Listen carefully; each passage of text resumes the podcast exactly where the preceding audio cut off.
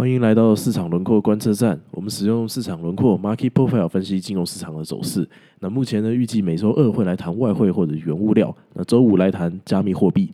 那如果有一些特殊的事情发生呢，我们会视情况制作专题来讨论宏观经济，或者是就是各种其他的事件。像我们最近啊，这个天天来录节目，就是因为啊，这个其实现在每一天的这个加密货币呢，每天都以几小时为单位，那市场就有巨大的这个变化。呃，最近听到很多人说这个啊，币圈一天，人间十年。这个很有感触哦。这个加密货币现在真的就是每个小时就有二十 percent 到五十 percent 的这个价格的的的波动啊。那说真的，这种波动啊，在其他的这个标的，其实也不是那么容易可以。遇到的像股市的话，通常在景气循环复苏的时候呢，你你可能会遇到百分之五十的投报率吧。那 crypto 一天就有这样子的变化了。于是啊，我们就想说，我跟 Ricky 我们想说啊，我们我们辛苦一点没关系，我们每一天花一点时间，把我们分析的这个市场轮廓，呃，最新的这个图表热腾腾的这个分享给大家。所以如果各位听众朋友你现在方便的话呢，你就可以打开这个 podcast 的描述栏，那里面的连接就是我们今天要谈的这个分析的图表。那大家好，我是 Peter，旁边这位是 Ricky。大家好，我是 Ricky。好，今天是二零二一年五月二十二号下午。那我们今天要来谈这个比特币哦。按照惯例，我们会在节目的一开始帮大家 recap 一下市场的行情，那检讨我们上一次分析的报告，并且和大家分享我们最新分析出来的 market profile 分析的这个结果。那就请 Ricky 帮大家简单 update 一下吧。好，那昨天晚上开始哦，加密货币有一个很大的回档修正。那以太币原本是在两千七到两千八这个区间哦，昨天还一度站上两千九，但是在晚上十点之后呢，波动就很明显的有开增开始增加哦。那一路的就是下探到两千一，那比特币也差不多哦，早上也是一度涨到这个四万二，那也是一样在晚上十点一路砍到这个三万三千五哦。所以我认为最近的修正啦，应该主要还是来自于这个一些消息面的影响，然后就是这个中美两。国呢，他正在积极的开始考虑要对这加密货币做监管，所以可能有一些措施、一些行为、要一些行动出现。那有几篇不错的文章，我们会把它放在这个描述栏里面。那大家有兴趣的话，可以来参考看看。哎，你这边讲到这个以太币啊，那我们是不是就来检讨一下昨天我们的分析？OK，好，那昨天我们的 Market Profile 告诉我们什么事情？如果大家有去看一下昨天的这图表呢，我们那时候说以太币在两千五到三千三这个价格区间有很深的市场深度哦。那这个意思是什么？这意思就是说过去的市场在这个区间呢，价格经过的探索还不太足够。好，所以说如果价格呢走到这个区间里面呢，可能很难有所突破了。那我们昨天就发现，就是说，哎，这几天到三千的部分呢，可能已经开始陆续的被消化的差不多喽。我跟你说，就是昨天最高的价格就停在二九三八点多附近，那碰到呢这个卖压就增加，然后就就就被压回去，然后就一直在这个两千六到两千八之间震荡。那后来晚上十点就是波动这个暴增啊，它交易量是平常的十倍。那价格就开始一路下滑到这个两千一。OK，这个我们昨天其实分析有谈到这个这一点哦，所以大家可以注意一下，就是说在两千五以下的市场深度不深哦。大家如果去看一下昨天图表的话，那只有在大概一千九左右跟一千四左右呢，有比较深的深度。所以如果接下来以太币在不断的下跌，那很有可能会迅速的往下通过许多的价格。那你想想看，我们昨天就已经跌破了这两千五的情况，也已经已经发生了这样。OK，所以我们可以说，就是我们昨天对以太币的这个价格的预测呢。那这个也算是有及格的，对，没错，有及格耶，这第二次及格。对对对对，那当然了，最坏的情况是没有发生的，因为我们昨天的图表里面就是有有有讲到，因为因为就是说这个两千五以下的价格深度是不是很深的，唯一只有在一千九跟一一千四嘛。对，所以就是如果往下的话，可能会很可怕。那没有可怕到就是我们图表里面就是有一千九啊，或者是一千六以下，对，这个是还没有发生，就它就卡在这个一千九以上就被。就就就就就被消化完了。没错，没错。但是，但但是，但是，我们可以说，就是呃，以太币呢，它昨天早上时候它是卡在这个两千六到两千八，那晚上呢下探到这个两千一啊，这个我们昨天的这个 market profile 都有预期得到。对哦，那昨天这个暴跌的时候，你又在做什么呢？你还好吗？哦，那时候我在我我在跟我家人讲电话，那因为最近这个亚洲这个 COVID 比较严重啊，那可能是因为这个疫苗不是很容易取得啦，所以我自己我自己啊，我自己自从上个周日开始，我最近没有再出过门了。我都待在我的工作室。那你知道这时候就会比较想念家人，所以暴跌的时候我在跟我爸妈讲电话。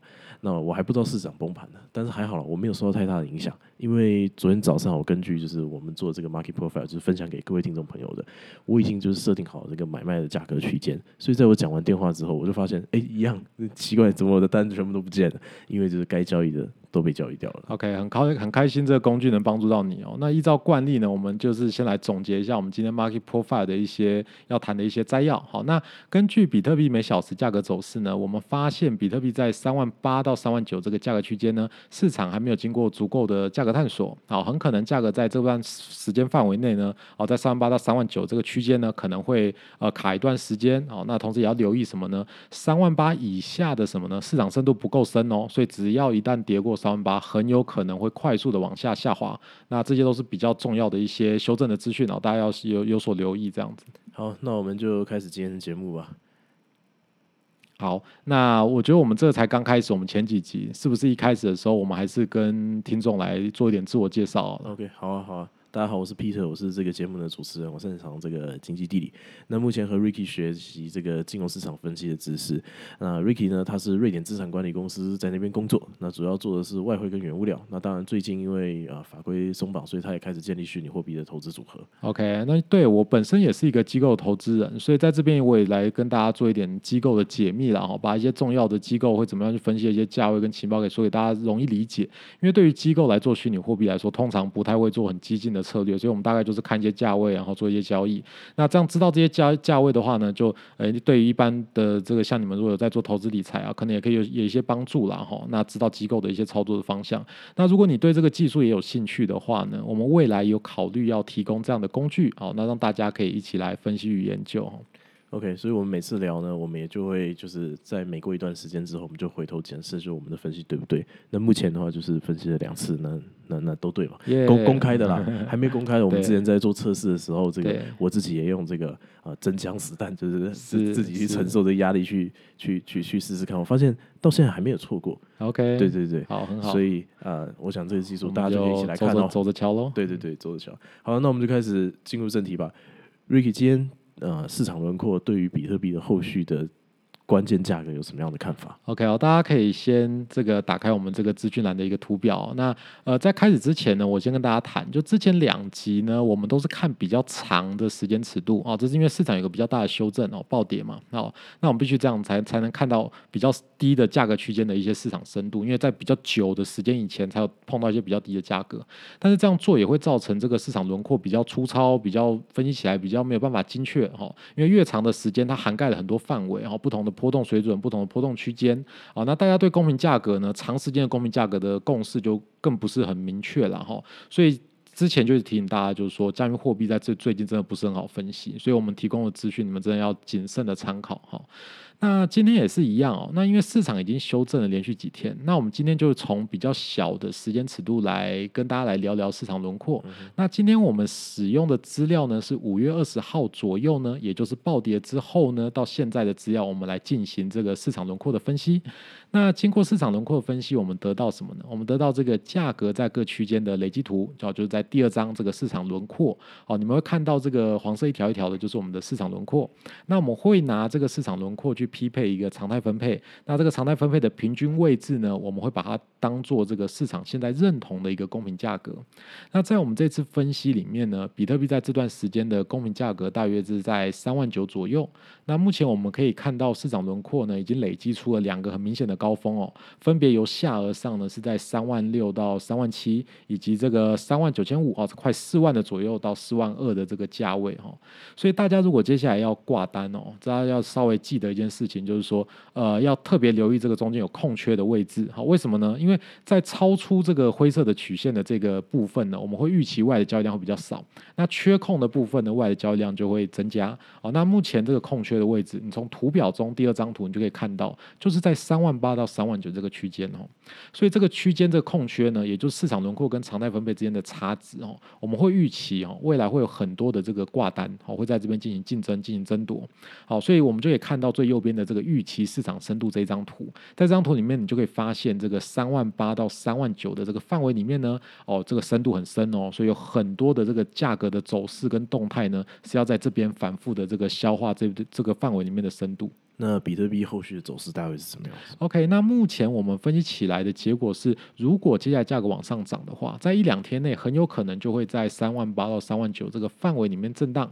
那如果我们考虑市场因为各种不同的因素呢，可能有一些消息面影响呢，让它继续下跌的话呢，我们可能要预期就是说，在三万六以下的价位呢是比较有可能，因为这个三万六以上的深度实在是有点浅，所以如果波动起来，然后价格又下跌，很有可能会快速的往下滑。好，所以很有可能会大幅的。不断的下探这样子，好，我们今天就先这样吧。那我帮大家总结一下今天的结论哦。Market Profile 这个工具今天告诉我们，就是说啊，这个比特币如果我们现在预期的这个公平价格是在三万八左右的的话呢，那比特币目前的这个关键价位可能就是三万八到三万九之间。对，那当然了，如果说这个市场波动增加，那就表示呢市场不是很认同三万八这个公平价格，这是有可能会发生的。哦那尤其是像现在就有这么多基本面的消息，那比特币的价格呢就不是那么乐观了。好，我们今天就到这边，差不多这样，我们下次再见，拜拜，拜拜。This is Market Profile，下次见，拜拜。